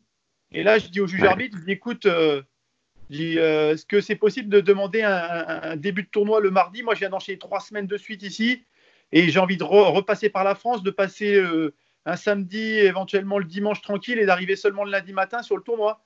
Il dit OK, il dit ouais, il dit t'inquiète pas, j'envoie un email au superviseur du tournoi d'après. Et donc moi je suis rentré en France tranquille. J'arrive le lundi matin euh, à, Riga. Et après, on devait aller à Djurmala, l'endroit où se joue le tournoi. C'est d'ailleurs là que se joue le tournoi féminin qu'ils ont fait pour la première année cette année, le WTA. Et j'arrive, j'arrive à l'hôtel, euh, donc il est vers les 11h, 11h30 le lundi matin. Et là, je vais voir le programme du, tournoi. Et hop, bah, je vois que je devais jouer à 10h le lundi matin. Cadeau. donc, là, donc là, je me rends compte bah, que je suis là pour rien. Donc j'étais fou. J'étais fou parce que bon, bah, ça me coûtait, ça m'avait coûté quand même pas mal. En plus, je ne sais pas pourquoi, mais je ne pouvais pas changer mon billet d'avion euh, illico parce que dans les conditions avec la compagnie avec laquelle j'étais venu, il fallait que je reste euh, trois jours sur place. Donc en gros, je suis resté trois jours sur place euh, pour rien. J'étais, un petit peu énervé là. Mais bon, voilà, c'était, bon, on va dire que c'était ma pire galère parce que c'était, c'était complètement euh, impensable de penser un truc pareil, de venir sur un tournoi et de pas pouvoir le jouer parce que, enfin bon, c'était incroyable mais vrai. Salopard de Slovénien. ouais, non, non, mais après voilà, enfin bon, le, a priori le, le, le, superviseur n'avait pas, n'avait pas reçu la, la, notice, enfin n'avait pas reçu d'email, donc euh, bon, j'aurais dû être un peu plus, comment pointilleux et dire ok, envoie le mail tout de suite, je surveille que c'est bien parti. Bon, après on peut pas, voilà. Ok, ouais, bah ouais, ça fait des frais évidemment, ça fait de l'énergie, enfin ça fait plein de trucs pour rien, donc euh, relou évidemment. Bien sûr, ouais. Euh, il y avait une autre question, c'était ton plus gros pétage de câble. Ah, mon plus gros pétage de câble? Alors ouais, ça j'ai pas forcément réfléchi, mais euh, une, des histoires les plus marrantes qui m'est arrivée, et c'était un pétage de câble aussi, c'était en 2011 à, à, Poznan, sur le Challenger de Poznan. c'est une histoire un petit peu compliquée parce qu'en fait, euh, j'étais sur un tournoi. Euh, la semaine d'avant, j'étais au tournoi de Sopot. J'étais en, finale du double. Et le superviseur du, du tournoi à Sopot, il me dit écoute, tiens, ils ont fait le tableau à Poznan la semaine prochaine. Tu veux savoir ton tableau? Et moi, je lui dis écoute, euh, non, moi, je n'ai pas envie de savoir parce que j'ai envie de finir le tournoi ici tranquille. Et une fois que j'aurai fini ce que j'ai à faire à Sopot, après, je penserai à Poznan. Et là, et, le, superviseur, en rigolant, il me fait Ah, il fait, ah t'as un bon tableau, t'as un bon tableau. je dis Ok, ouais, bon, bref. Et, euh, le gars, il me dit ça en, en, se foutant un peu de moi, toi, en rigolant et tout. Je dis Mais I'm Sandra, and I'm just the professional your small business was looking for. But you didn't hire me because you didn't use LinkedIn jobs. LinkedIn has professionals you can't find anywhere else, including those who aren't actively looking for a new job but might be open to the perfect role, like me. In a given month, over 70% of LinkedIn users don't visit other leading job sites. So if you're not looking on LinkedIn, you'll miss out on great candidates like Sandra. Start hiring professionals like a professional. Post your free job on linkedin.com/achieve slash achieve today. Qu'est-ce qu'il a, lui? Téléphone? Non, non, non, j'étais avec lui et sur le tournoi, en fait. Ah oui, d'accord. Mais c'était le superviseur du tournoi de Sopot qui, je sais pas pourquoi, il voulait me parler du tournoi de la semaine d'après. Mais lui, il n'y allait pas au tournoi d'après, mais il voulait juste me dire voilà, ils ont fait le tableau, est-ce que tu veux savoir? Et donc, il, bon, il s'est permis de me faire un petit commentaire là. Donc, après, quand je pars pour, pour euh, Poznan et que je vois le tableau, je vois que je joue contre un, un- un Allemand qui s'appelle Björn Pao, hein, Ouais. qui avait été dans le top 100, qui a été, je sais pas, 50e mondial, 45e peut-être, je sais plus. Bref. Eh ben, Et- et- et donc lui, en fait, à mon avis, il m'a chambré en me disant, ah, t'as un bon tableau, euh, bon, bref, tu vas, tu vas te faire sortir au premier tour. Enfin, il me disait ça comme ça en rigolant, mais bon, c'était pas méchant, mais bon, c'était pour me chambrer un petit peu. Euh, et donc là, je commence le match contre Björn Pao et, euh, et le match est très très dur. Euh, Je gagne le premier set 6-4 ou 6-3. Bon, ça joue, ça joue très très bien. Deuxième set, ça, ça s'inverse, c'est lui qui prend le set. Et là, on est au troisième set et là, c'est chaud, chaud, chaud. Et là, j'ai une balle de break, je fais le break sur un point de dingue. Et là, mon adversaire qui avait déjà pris un avertissement, il prend sa raquette et il la jette sur le terrain de sur le côté latéralement, mais la raquette elle atterrit même pas sur le terrain d'à côté, elle atterrit sur le terrain encore plus loin. Donc sa raquette, elle fait un vol plané de 30 mètres. et, là, et là, je me dis, bon, l'arbitre, l'arbitre, elle va quand même mettre un, un avertissement. Enfin, elle va mettre un point de pénalité. Et ben, il se passe rien, rien du tout. Alors là, quand j'ai vu ça, je suis devenu fou. Je dis, OK, maintenant, si c'est comme ça, ici, on fait ce qu'on veut. Tout, tout, tout comment, il n'y a, plus- y a plus aucune règle, c'est parti. Bon, moi, je vais y aller, je vais faire ce que je veux aussi. Donc là, je me détache 3-1. Et, euh, et finalement, euh, bon, le match continue à être chaud, chaud, chaud. Et euh, il revient. Et là, vers, euh, sur la fin du set, vers 4-4, je refais le break. Et là, sur un coup de dingue que je lui fais, euh, bah, je finis mon coup. Et en fait, euh, en finissant mon coup, je me mets à chanter. En fait, je chantais une chanson pour chambrer le, en fait, le, comment, le, juge arbitre allemand qui, était, qui m'avait chambré la semaine d'avant. J'ai chanté, c'est la chanson, c'était Barba- Barbara Streisand. Et donc, je m'amusais à chanter la chanson. Je faisais comme ça. Je faisais. Je chantais ça sur le point. Et là, d'un seul coup, ben, comme, euh, comme il y avait un peu de spectacle sur le terrain, un peu de bruit, un peu d'ambiance, tout le monde a rappliqué sur le terrain. On jouait, on jouait derrière le cours central de, de Poznan, mais tout le monde commençait à rappliquer sur le terrain pour voir la fin. Ouais. Et, euh, et là, mon adversaire, lui, me regardait un peu de travers. Il dit Mais qu'est-ce qu'il fait, lui euh? Bref, je lui ai refait le coup une deuxième fois. Ou, euh, ou comment Où j'ai où j'ai refait un coup, un point hyper important. Et je recommence, c'est reparti. Et je me mets en équilibre. Je fais la planche, je finis mon coup. En même temps, sur la fin, la chanson, c'était Barbara Streisand. Et moi, en fait, j'avais changé ça. Et je donnais le nom du juge arbitre qui m'a échambré. Donc là, tout le monde se marrait plus ou moins, mais personne ne comprenait vraiment ce qui se passait. Et donc, je refais ça une fois le coup, et derrière, je fais la planche, et là, mon adversaire, pareil, il me regarde, et je sais que ça le déstabilise aussi. Finalement, quoi la planche? Mais en fait, tu sais, je me mets en équilibre sur, euh, sur un, un pied, euh, comment, euh, et je me penche en avant, tu vois, je fais, je fais comme si je me mettais en, en- en- je me mets en avant, à- comme si j'étais à plat ventre sur l'eau, sauf que je fais euh, sur, sur une jambe comme un flamant rose. Et donc, je faisais ça, bref. Et, et balle de match, je gagne. Et là, pareil, je remets un petit coup, je fais ça. Et à la fin, je, je parle et je dis, je cite du, le nom de- du, du juge arbitre et je, dis, et je dis comme ça en, en français, je dis dans ton cul, comme ça. Et là, le problème, c'est que j'avais oublié, c'est que Stéphane Crétois, qui était le superviseur du tournoi, il était là, il a tout entendu. Il m'a dit, mais, il m'a dit, mais qu'est-ce que tu fais? Il dit, il va falloir que tu me donnes des explications, euh, tu passes dans mon bureau.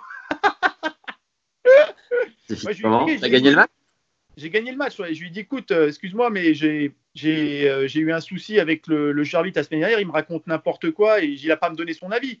Donc voilà, après, ok, ce que j'ai dit, c'était c'était pas bon du tout, évidemment.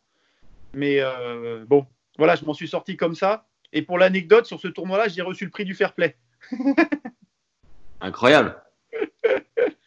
Non, mais bon, en fait, j'avais reçu le prix du fair play parce que trois semaines avant, alors qu'on était en finale du double à, à Braunschweig sur le Challenger de- en Allemagne au mois de juillet, on était à un partout au super tie break.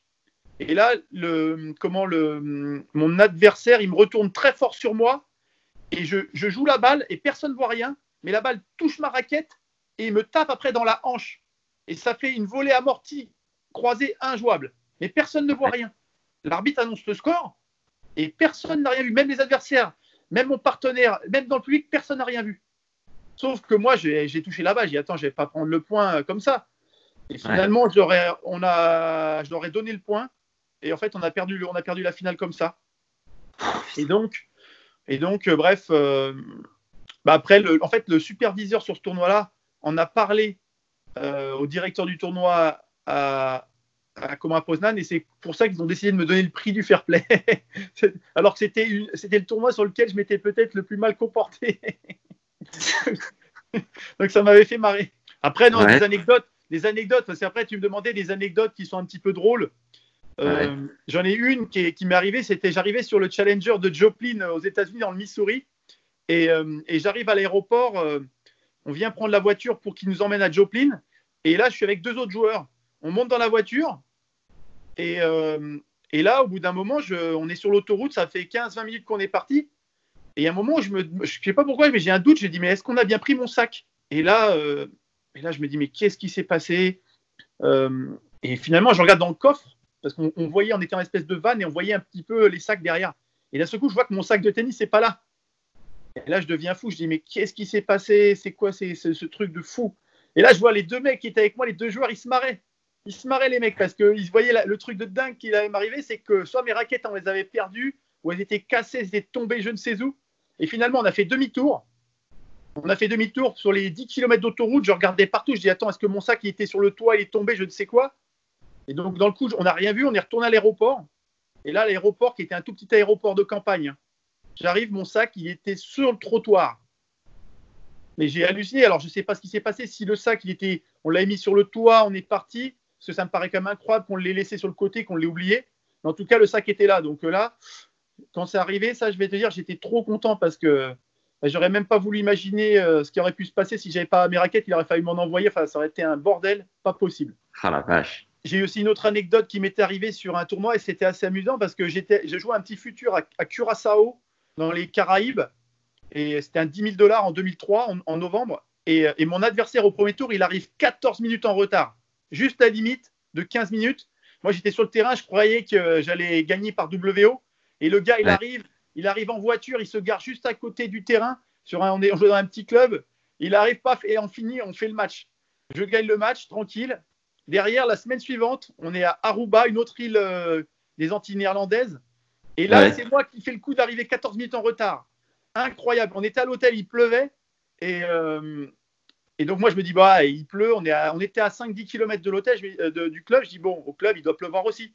Qu'en fait, ce qu'on n'avait pas, capté, c'est qu'au club, une fois que la pluie s'est arrêtée, ils ont tout nettoyé, ils ont tout séché. Et en fait, euh, voilà, le, terrain était, beau, était prêt beaucoup plus, beaucoup plus tôt qu'on ne le pensait. Et donc, moi, finalement, je me suis bagarré pour avoir un taxi pour arriver à l'heure à peu près. Je suis arrivé 14 minutes en retard. Mon adversaire était fou. Je démarre le match sans échauffement. Je suis mené 5-2 et derrière, je gagne. Je gagne 7-5 euh, et je mène 4-1 et il repleut. Et là, mon adversaire était, était dingue. Enfin, bon, il voulait même pas finir le match tellement il était dégoûté. Donc, j'ai mis 6-2 au, au, deuxième set et, euh, et, le gars était fou. Mais c'était incroyable de, de, passer de 14 minutes euh, de le subir et après, c'est moi qui l'ai fait subir. C'était terrible. Qui t'a surnommé le guide du routard? Ah, Le guide du routard, euh, bon, c'était, c'était plus ou moins, ça a commencé plus ou moins à partir de 2014, en fait, quand j'ai, je me suis fait connaître à l'Open d'Australie et que j'ai raconté un petit peu que j'aimais bien me promener. Donc après, c'est notamment, il y, y, a Henri Lecomte qui a, qui a dû euh, participer à ça sur Eurosport quand il parlait de, me, de m'appeler comme ça. Bon, au départ, ça me faisait, euh, ouais, ça me faisait ni chaud ni froid. Puis au final, après, je m'en fous. C'est un petit peu comme ça que, que je fonctionne aussi. Donc, euh, bah, c'est pas, c'est pas trop, trop un, c'est pas un problème pour moi. J'assume, ouais. j'assume parfaitement. Et tes, tes meilleurs potes sur le circuit euh, pendant ton activité, c'était qui? Ouais, moi j'étais assez bon public. Hein. Je m'entendais vraiment bien avec, avec, pas mal de monde. Hein. J'étais souvent avec euh, mes meilleurs potes. C'est euh, euh, bah, y a Fabrice Martin, Jérémy Chardy, Alexis Dorenko. Après, dans les plus jeunes générations, là, il y avait Calvin Emery. Moi, je m'entends bien avec pas mal de monde, hein, globalement. Globalement, voilà. Même, même encore plus haut, j'aime bien, j'aime bien Gaël, voilà, Gaël, Richard, Gasquet, Benoît Père. Voilà, j'ai pas de, j'ai pas de soucis particuliers avec qui que ce soit. Donc ouais voilà, entre Français, on s'entend quand même globalement très très bien. Oh, trop bien. Tu avais une autre anecdote ou on a fait le tour? Ah, des autres anecdotes, si, si, j'en ai encore. euh, alors, une fois, c'était un truc euh, assez, dingue aussi. J'étais en Angleterre sur un futur. C'était en janvier 2007 à, hum, à Sunderland. Et je jouais, je jouais pas mal à ce moment-là. Bref, je jouais très, très bien. Et euh, j'étais, euh, j'étais, je sais plus, je crois que c'était en quart de finale ou au deuxième tour. Je jouais contre un. Italien. Et là, je sers, je sers euh, pour faire un service volé. Je fais un service volé. Et je vois que mon service, bon, souvent, quand on sert, on sait plus ou moins si la balle va être bonne ou faute. Et là, je sers et je sais que ma balle, elle est bonne. Mais en plus, je fais service volé. Donc, j'ai encore plus de. Vois encore mieux. Et là, dans mon élan, dans mon élan, je sers, dans mon élan. Et là, je continue. Et là, j'entends l'arbitre qui dit faute, alors que je suis en train d'arriver le filet.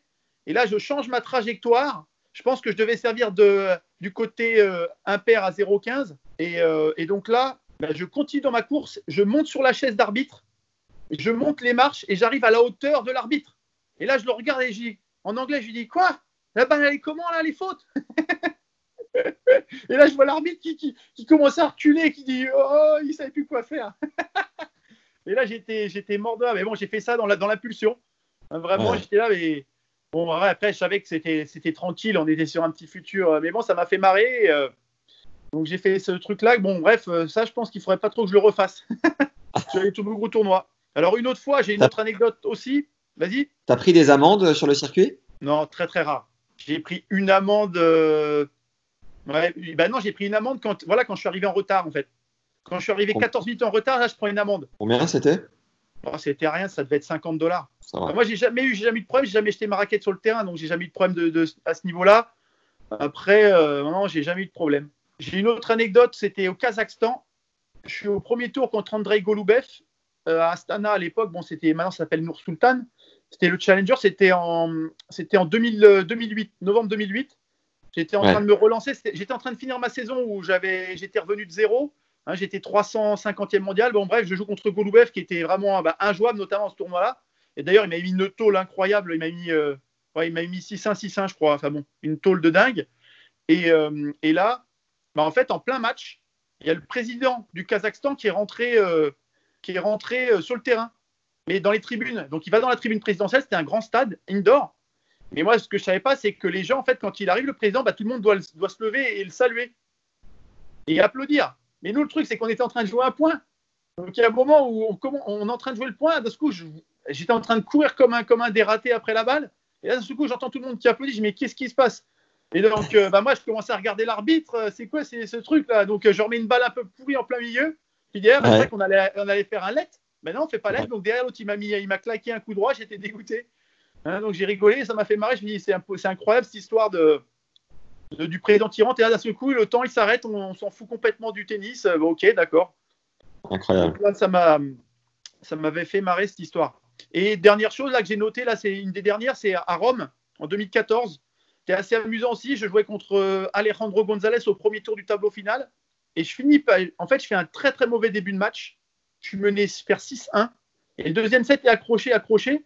Et sur la fin du deuxième set, le public il commence à, à vraiment un petit peu prendre euh, comment prendre fait et cause pour moi. Donc là, je- en gros, globalement, à chaque fois que je fais des points, le public il voulait voir un troisième set.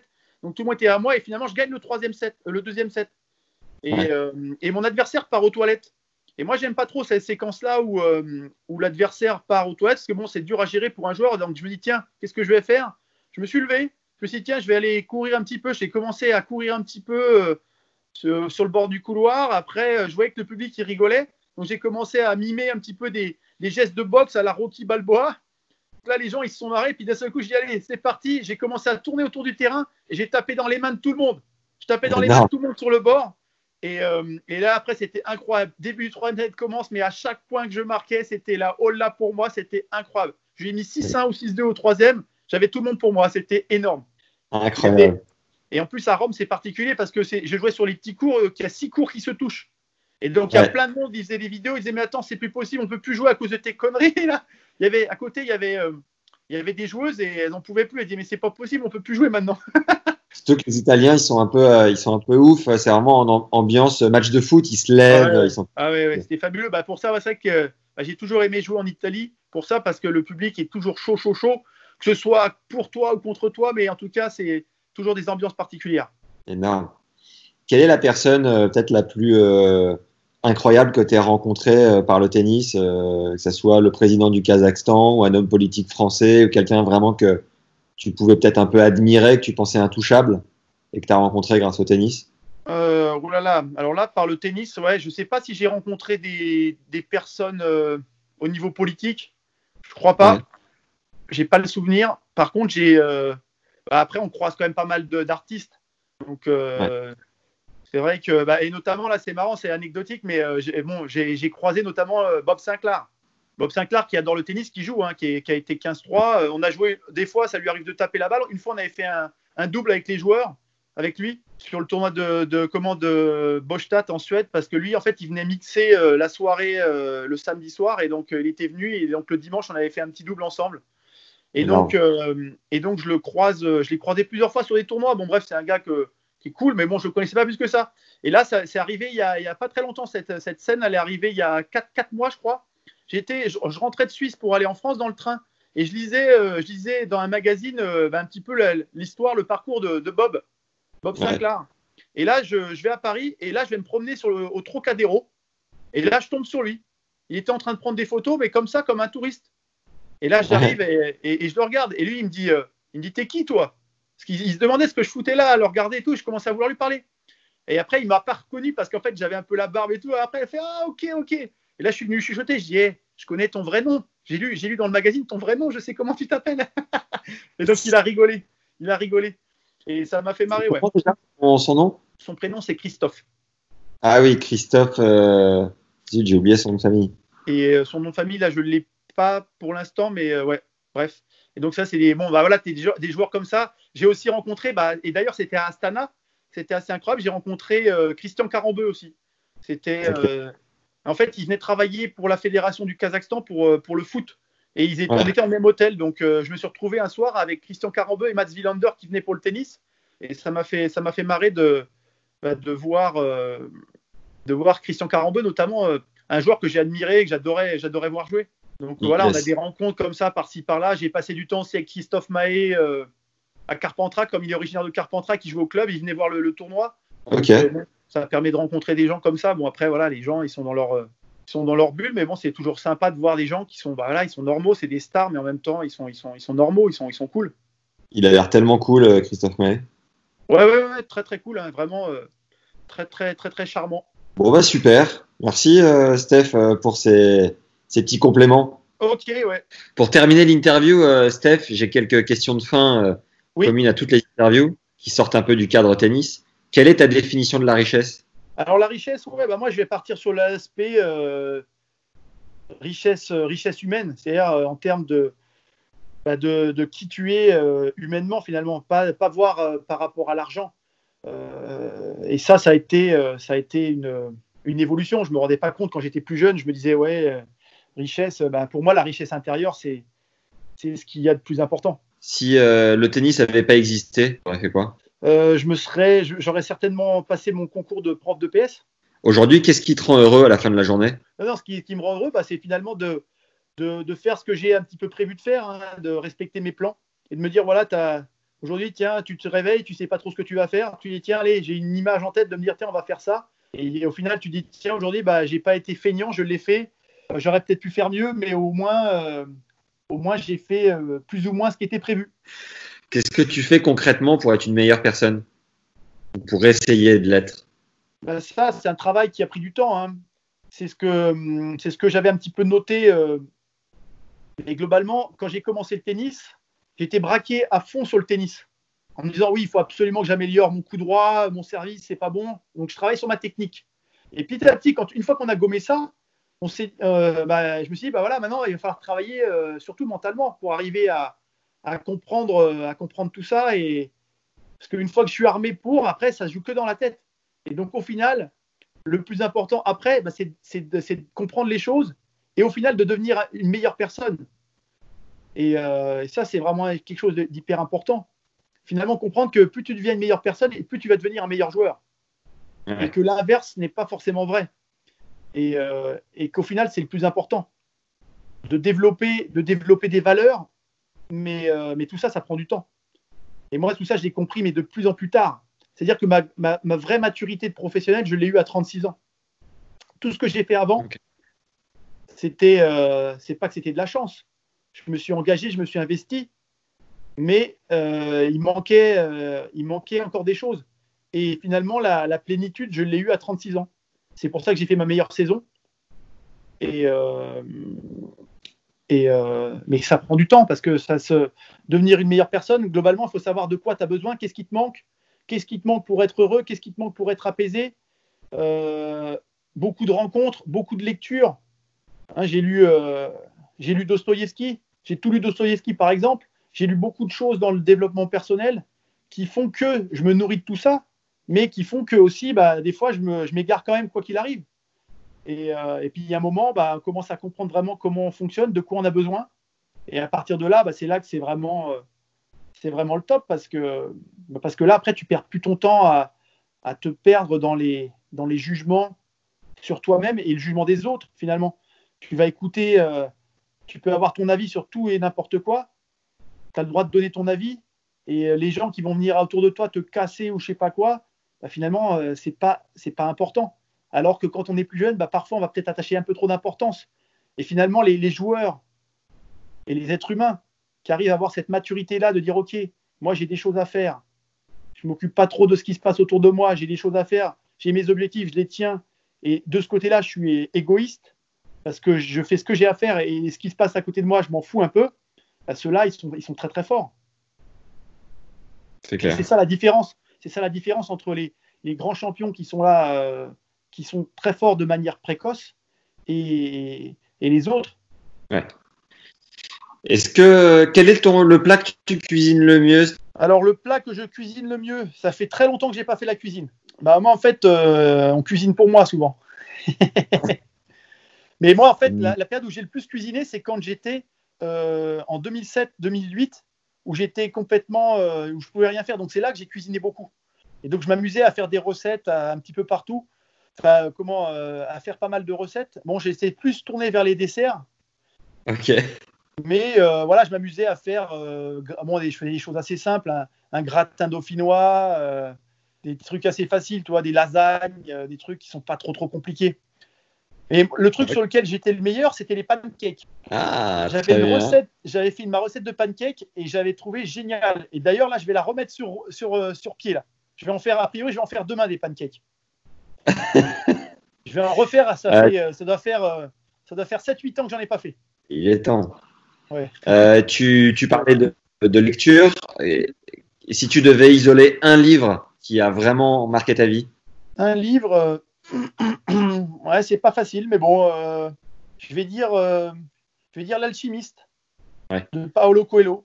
Qu'est-ce que tu en as tiré? Bah après, c'était un petit peu la, la, la métaphore de, bah, de tout le monde, de tous les, de tous les gens, de, en fait, de se trouver, de, de se chercher, hein, de, ce, de ce gars qui part, qui voyage, qui passe de l'Espagne, qui va en Égypte chercher son trésor. Et en fait, le trésor, on l'a en nous. Mais Ouais. euh, bah, il, faut, il, faut, il faut apprendre à se connaître et à savoir euh, bah, se respecter, respecter ses désirs et respecter un petit peu, bah, se respecter soi. Et c'est, en ça que c'est un livre qui a, qui touche, qui a touché beaucoup de monde. Et qu'est-ce que qu'est-ce que t'aimes tant chez Dostoïevski? Bah, en fait, Dostoïevski, moi, j'avais lu ça euh, comment euh, par euh, sur les conseils. Hein, j'avais, un entraîneur à l'époque à, à l'Académie Mouratoglou qui m'avait dit écoute, tiens, on discutait, il me dit ah tiens, toi, je pense que ça pourrait te plaire de lire des, des- des auteurs russes. Donc, euh, bah, j'écoute, ah ouais, dis-moi. Et donc, il me parlait de Dostoïevski. Et donc, j'ai commencé à lire. Et j'ai lu ce premier livre que j'ai lu de Dostoïevski qui était Crime et Châtiment. Je me souviens très bien quand est-ce que je l'ai lu? Je l'ai lu en 2003. J'étais au mois, de- c'était février, février-mars 2003. J'étais en tournée en Espagne et je, je me rappelle avoir lu ce bouquin et ça me rendait complètement dingue. Je trouvais ça tellement extraordinaire cette histoire et, et comment ce mec Dostoïevski, il arrivait à psychologiquement entrer dans ses personnages. Je me disais mais c'est incroyable. Ensuite, j'ai lu un petit peu sa biographie. J'apprenais à, comprendre comment il écrivait ses bouquins. Et il avait une vie de dingue complet. Enfin bon, il jouait au casino, il était complètement à la ramasse. Et le mec, en, en une semaine, il arrivait à te pondre un bouquin. Il a sorti, euh, je ne sais plus lequel, il a sorti, mais peut-être Crime et Châtiment. C'est celui-là qu'il a écrit. Il y avait son éditeur qui lui mettait une pression. Il dit écoute, maintenant tu nous rends le, bouquin dans quatre jours. Et le mec, il n'avait rien écrit. Et d'un seul coup, il se mettait à écrire jour et nuit. Et donc, c'est ça, moi, qui me faisait marrer dans cette folie de dingue. parce que, bah, parce que voilà, je trouvais que ce mec, il, c'était un, bah, il avait de la folie. Et moi, ça me faisait marrer parce que j'avais, j'ai aussi cette folie-là. Et donc, c'est pour ça que je me sentais proche de, de, de, de ce genre de, de mec. Ouais. Et c'est pour ça que je suis allé aussi, que ça a été hyper important pour moi, là, en fin de carrière, d'aller jouer à Saint-Pétersbourg, parce que je voulais absolument aller mettre les pieds dans sa ville. Et donc, euh, bah, en 2018, je suis allé jouer le, le, les qualifs à Saint-Pétersbourg, et là, j'étais comme un dingue, la ville magnifique, et, et puis j'étais, je suis allé sur les traces de, de Dostoïevski dans la ville. Génial. Ouais. Est-ce que tu as un film référence? Alors, un film, euh, un film référence, j'en parlais avec un de mes amis, euh, un film qui a eu une grosse importance pour moi, dans un moment où j'étais euh, où j'étais en train de me poser des questions, j'étais à la fac, j'étais un peu perdu, je savais plus trop ce que je foutais, et j'étais aussi perdu un petit peu dans ma relation avec euh, avec les filles, on va dire. J'avais 20 ans et j'étais un peu dans le gaz. Et je me rappelle aux vacances de Noël de 99-2000, j'ai regardé un film quatre ou cinq fois, c'était Coup de foudre à Notting Hill. et cette histoire, bon, c'est un, un, bon film. Voilà, c'est pas non plus un film incroyable, mais dans mon contexte, de voir cette histoire d'amour, machin, ça m'a rendu, euh, ça m'a redonné euh, un peps de dingue, ça m'a redonné de la confiance et, euh, ça, a été un peu le début de, bah, comment, bah, déjà de mes décisions de, passer pro en même temps. Au final, ça a eu, un impact parce que ça m'a relancé. À un moment où j'étais dans le doute et de voir cette histoire, mais bon, c'est un petit peu ça le rôle du cinéma aussi, c'est de faire rêver. Et là, ça m'a fait rêver, ça m'a évadé, ça m'a permis de m'évader et ça m'a permis de, bah, d'aller retrouver des, ressources pour me remobiliser et repartir au charbon avec une grosse énergie. Le concert le plus dingue auquel tu as assisté? Alors le concert le plus dingue, ça va pas être compliqué parce que moi je suis pas, je sors pas beaucoup et j'ai assisté à deux concerts seulement dans ma vie. Laurie Garou. non, non, non, non, non, mais euh, j'ai assisté au concert des Red Hot Chili Peppers à, à Paris au stade de, au Parc des Princes, pardon, c'était pas le Stade de France, c'était au Parc des Princes en 2007. Et encore, à la base, ouais. je devais pas y aller. C'est parce que j'ai pris une place de quelqu'un qui n'était pas là et moi j'étais dans le coin à ce moment-là, donc c'était un peu par hasard. Et le deuxième concert auquel j'ai assisté, c'était aussi pour remplacer quelqu'un qui n'avait pas pu y aller parce que j'avais pas prévu ça. je suis allé au concert de Christophe Maé à Orléans, au Zénith, qui était pas mal du tout aussi. J'ai trouvé ça sympa d'ailleurs. Donc euh, voilà, après, alors après, des concerts, non, des vrais concerts, j'en ai pas vu après, non, c'est tout. Donc si je dois choisir entre les deux, bon, euh, honnêtement, j'étais au Parc des Princes, j'étais tellement loin que, voilà, au Zénith, c'était mieux parce qu'il y avait plus d'ambiance. Est-ce que tu pratiques la méditation? Non. Ok. Tu nous as parlé rapidement de ta période à 20 ans, mais est-ce que tu as eu une, une période de doute encore plus importante dans ta vie? Bah après, c'est un petit peu la même chose. Hein. Globalement, j'ai eu des creux euh, à 20 ans, j'ai eu des creux euh, à 25 ans, j'ai eu des creux même à, à 30 ans. J'ai eu des petites phases de, de, doute à chaque fois qui font que euh, c'est. Tu te remets en question, tu essaies de comprendre, mais bon, ça fait partie du comment de. Bah, en tout cas, moi, dans mon parcours, ça m'a permis d'essayer de, de me comprendre. Et, pourtant, des moments, je me disais, bon, allez là, c'est bon, maintenant, tu as été un peu au fond du trou, tu vas te remettre, c'est parti. Et euh, voilà, et finalement, bah, j'ai trouvé plus ou moins. Euh, la paix, je l'ai faite à partir de 2016, où là, d'un seul coup, j'ai commencé vraiment à me détacher de plus en plus et à me dire que euh, d'arrêter de me juger, d'arrêter de me juger négativement pour des choses, parce que tous ces jugements, d'ailleurs négatifs ou positifs, ils n'ont pas lieu d'être. C'est vraiment, c'est tu donnes le max, tu fais ce que tu as à faire, et puis c'est tout. Et bon, bah, c'est quelque chose qui n'est pas simple, parce que moi, il a fallu que je travaille beaucoup par rapport à ça, à me comprendre, et euh, notamment sur l'estime, l'estime de soi qui est pas facile. L'estime de soi, c'est compliqué sur le circuit parce que si on commence à se comparer aux autres joueurs, à, à, se dire voilà, j'ai gagné un match, je suis le plus fort, je perds, je suis le plus nul, c'est hyper compliqué et c'est très très dur à vivre ça sur le circuit, notamment quand on enchaîne les, les périodes, euh, les périodes de, de où il n'y a pas de résultat, où tu enchaînes les, les, défaites, c'est très très compliqué à vivre.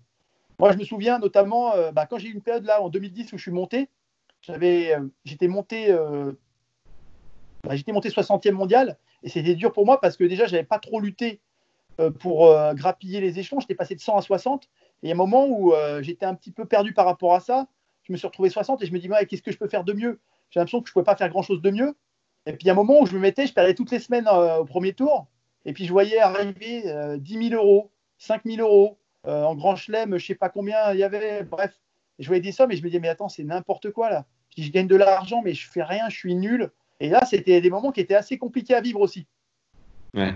Et euh, pour arriver à, bah, se détacher de tout ça, finalement, à se dire, OK, et au final, je suis juste un être humain.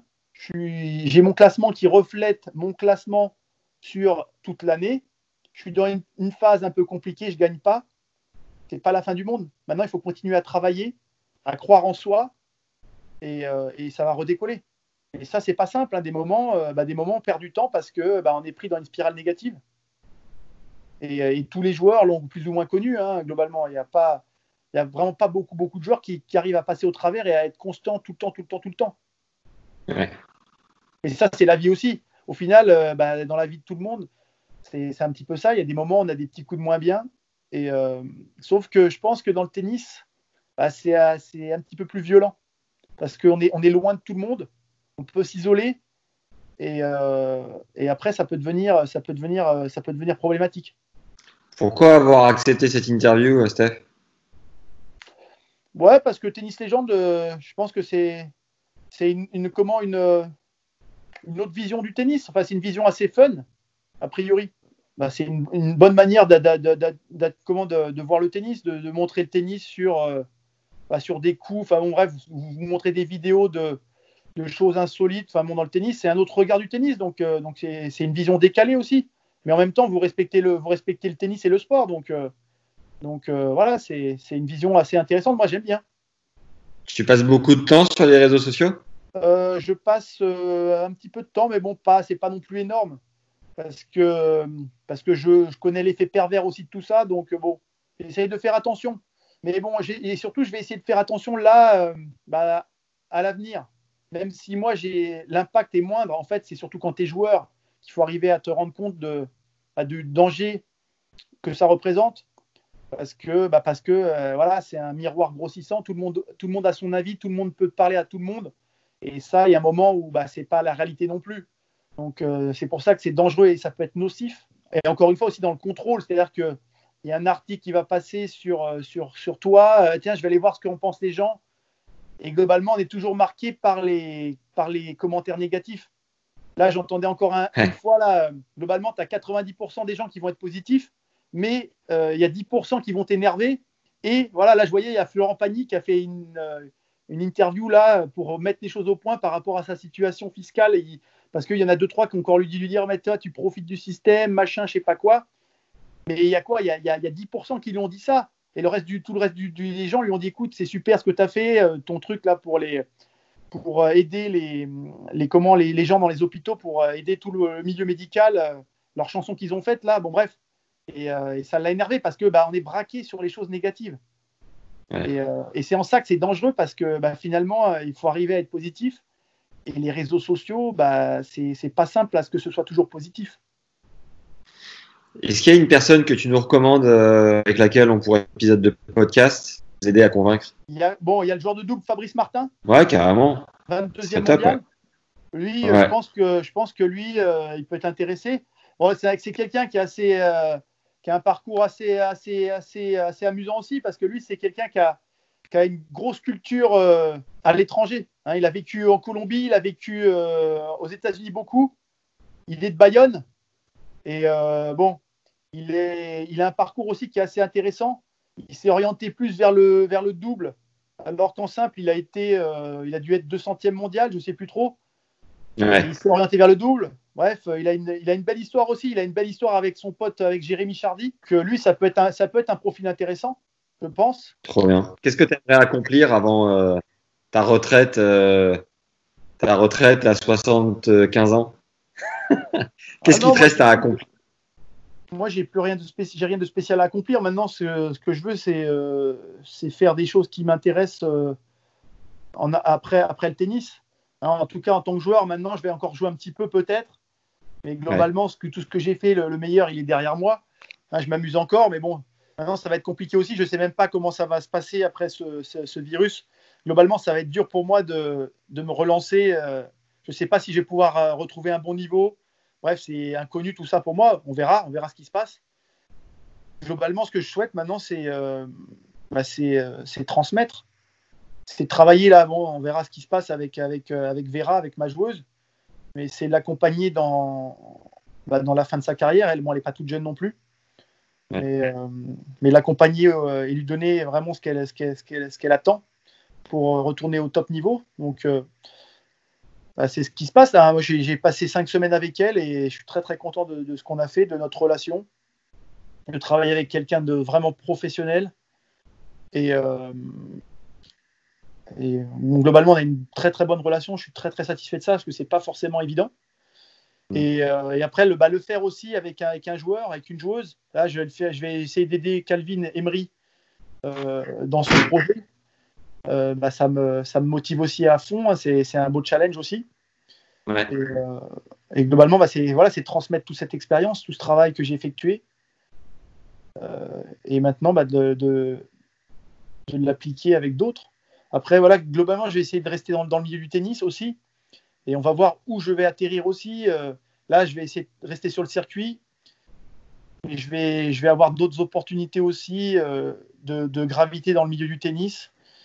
Et euh, je vais faire au mieux pour, euh, bah, pour saisir toutes ces opportunités. Yes. Bah écoute, on te souhaite le meilleur. Un grand merci d'avoir pris le temps, d'avoir joué le jeu. Allez, bonne soirée. bonne soirée, ciao. Ciao. ciao. Merci Steph pour ton temps et ta générosité. Merci à toi, jeune légende, d'être au rendez-vous comme à chaque fois, ou pour la première fois, qui sait. N'hésite pas à envoyer un mot à Steph sur Facebook ou Insta pour le remercier et viens me dire en commentaire ce que tu as pensé de l'échange. J'adore te lire, ça me motive comme jamais et ça permet au contenu d'être mis en avant grâce au meilleur référencement. Alors surtout ne te bride pas. Balance d'ailleurs l'épisode à un ou une pote à toi parce que le référencement aujourd'hui est ce qui aide le mieux le podcast à se développer. Le bouche à oreille vraiment cartonne. Alors voilà, surtout n'hésite pas et transfère-moi ça le plus vite possible. Énorme merci à Damiano, Chib, Coco, 540, Vince et Cédric pour vos derniers avis adorables sur Apple Podcast. C'est là que tout se joue. Balancez 5 étoiles et un commentaire, je le répète, mais c'est hyper important pour nous. Un grand merci aussi à Antoine et Lionel pour vos derniers tips sur la plateforme Tipeee.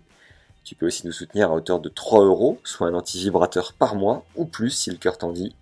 Chaque épisode représente plus de 10 heures de taf, on a maintenant les hors-séries en plus, et on se creuse au quotidien pour te régaler, alors pareil, fonce, n'hésite plus, et fais chauffer la CB. En parlant de ça, on a sorti notre troisième masterclass d'une heure avec Jean-Philippe Vaillant qui a coaché mentalement 13 joueurs et joueuses du top 100. C'est un formidable moyen d'investir sur ton jeu et de passer de sérieux caps, de faire voler quelques barrières mentales notamment. On voit ensemble avec Jean-Philippe comment se mettre dans le bon état d'esprit sur un cours, en match et dans les mauvais jours. Cette nouvelle masterclass se divise en 8 parties. On a entre autres planché sur l'état d'esprit à adopter pour performer sur un cours de tennis, en fonction de ta personnalité, à l'aide d'un outil précis, on voit ensemble comment déterminer l'état d'esprit qui te convient. Jean-Philippe nous explique comment mettre en place des process pour entrer dans le bon état d'esprit, celui d'un joueur dit en confiance. Il nous livre les conditions pour entrer dans la zone, cet état second de pilotage automatique où tout réussit. Notre expert mental nous donne des rituels puissants d'avant-match qui marchent pour avoir confiance ainsi qu'un hack pour rester positif sur le cours. C'est une nouvelle masterclass passionnante auquel vous avez accès au format audio et vidéo. Et je vous ai également concocté un support écrit pour la suivre. Pour vous abonner et recevoir un nouveau cours tous les 15 jours, vous avez un lien juste en dessous. Et si vous voulez avoir accès à une seule masterclass en particulier, c'est aussi possible. Il suffit de m'écrire à max.tennislegende.fr.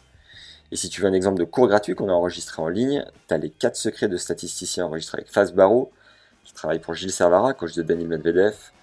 Tu vas vraiment aimer mieux comprendre ton jeu grâce à la stat et grappiller de précieux points en match. En moyenne, c'est 4 points à des moments chauds donc voilà, surtout fonce, n'hésite pas, c'est 1h14 offerte, tu vas kiffer. Enfin, si tu veux nous suggérer des idées, des partenariats ou autres, viens me le dire sur LinkedIn à Max Zamora, z a m o r a ou sur Insta à Max Emia, et e t Mia, Emia, le tout attaché. C'est toujours très cool d'échanger et je réponds à tout le monde. Voilà, c'est tout pour cette semaine. C'est une bien belle pierre qui vient d'être posée avec Steph. Je suis hyper heureux des retours positifs, vraiment. À très vite les légendes et prenez soin de vous.